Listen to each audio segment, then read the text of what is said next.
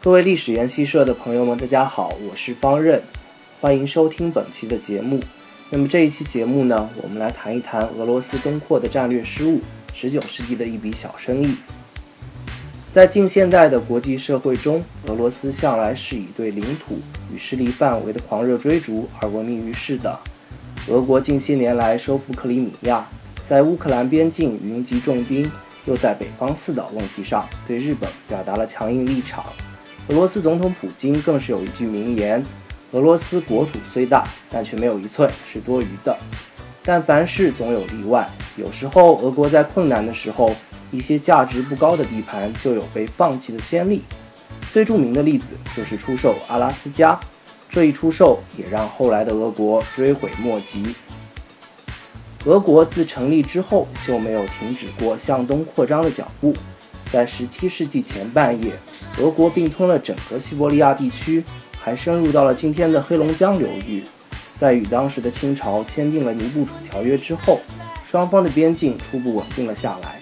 然而，当时的沙俄并没有停止进一步扩张的步伐，在南向扩张暂时停滞之后。沙俄继续向东进行武力扩张。到了18世纪中期以后，沙俄的探险队继续向东，向着阿留申群岛和阿拉斯加推进。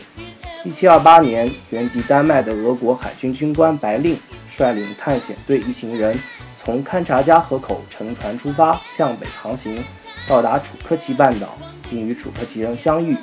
探险船穿越了一道海峡，但当时白令不知道那是海峡。也没有发现对岸的陆地，于是按原航线返回，在九月到达了勘察加河口。他越过的那个海峡，也就是后来以他的名字命名的白令海峡。到了1741年6月，白令再一次率领他的船队从勘察加半岛出发，向北航行，途经阿留申群岛，到达了今天的阿拉斯加湾凯奇坎岛。但由于缺乏食物和饮用水，加之气候恶劣，疾病流行，白令于1741年11月因为坏血病死在了小岛上。后人将这个小岛命名为白令岛。白令的探险成就为后来的俄国势力登上美洲做出了巨大的贡献。经过了几代人的努力，在19世纪初，俄国已经基本上占据了阿拉斯加地区和阿留申群岛。但是由于距离俄国统治中心的东欧地区实在是太远了。因而，俄国采取了设置俄国美洲公司的方式来进行统治，这片区域实质上就变成了俄国的殖民地。到了十九世纪二十年代以后，由于国际形势的变化，俄国想通过白令海峡向北美洲的进一步扩张是越来越困难了。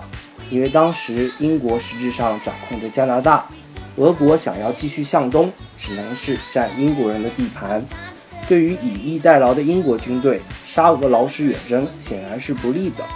在这种情况之下，一旦英俄关系恶化，阿拉斯加地区很可能就成为了战争前线。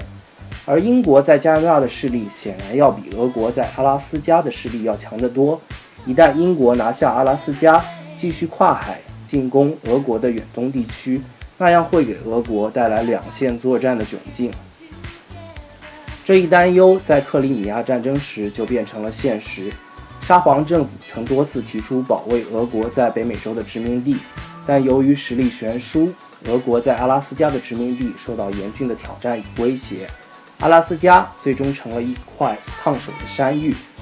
美国在这个时候趁机介入，提出将俄国阿拉斯加和阿留申群岛卖给美国的建议。俄国思虑再三，决定卖掉阿拉斯加。一八六七年三月三十日凌晨四时，美国国务卿西华德与俄罗斯驻华盛顿公使斯特克尔在华盛顿签订了转让阿拉斯加条约。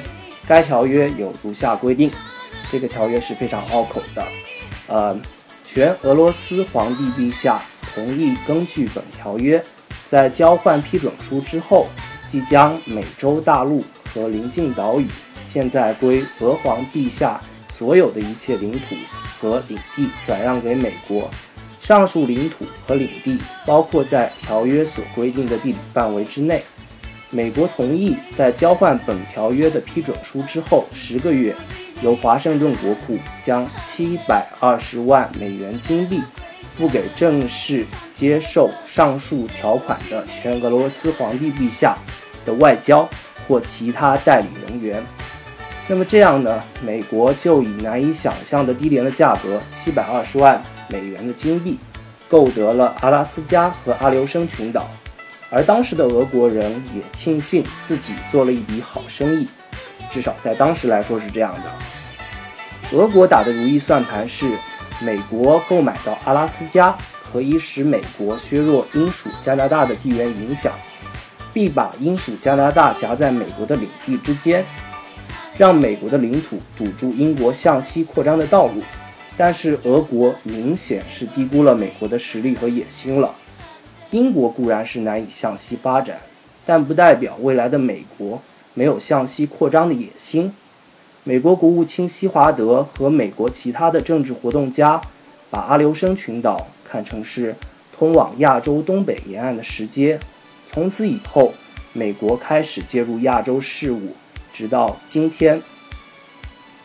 那么，沙俄把阿拉斯加卖给美国不久，就发现了巨大的金矿。阿拉斯加可谓遍地是黄金，不但分布范围广，而且产量也十分的惊人。在1896年到1914年淘金热高峰期，阿拉斯加的黄金产量位于美国各产金州领地的第二位，仅次于加利福尼亚州。其中的朱诺大金矿开采44年就为美国赚回1.5亿美元，相当于20个阿拉斯加的卖价。阿拉斯加可开采的石油储量约为十三点七亿吨，占美国可开采石油储量的五分之一，而且探明的储量还在不断的扩大。阿拉斯加地下还埋着五点七万亿立方米天然气，可以说是坐在了矿车上。那么，美国在拿到阿拉斯加之后，成为了美籍问题的参与国，这一战略优势也非常的明显。美国的加入还打破了英国在太平洋上的霸权。美国一路西进，占领夏威夷，直到菲律宾关岛，取代了英国的霸权。所以可以说，啊，俄国卖掉阿拉斯加，仅仅是获得了一点眼前的利益，却在一定程度上给美国巨大的战略契机，使得美国最终成长成一个超级大国。那么，直到冷战时期。因为阿拉斯加的存在，也让俄国面临两线对峙的不利局面。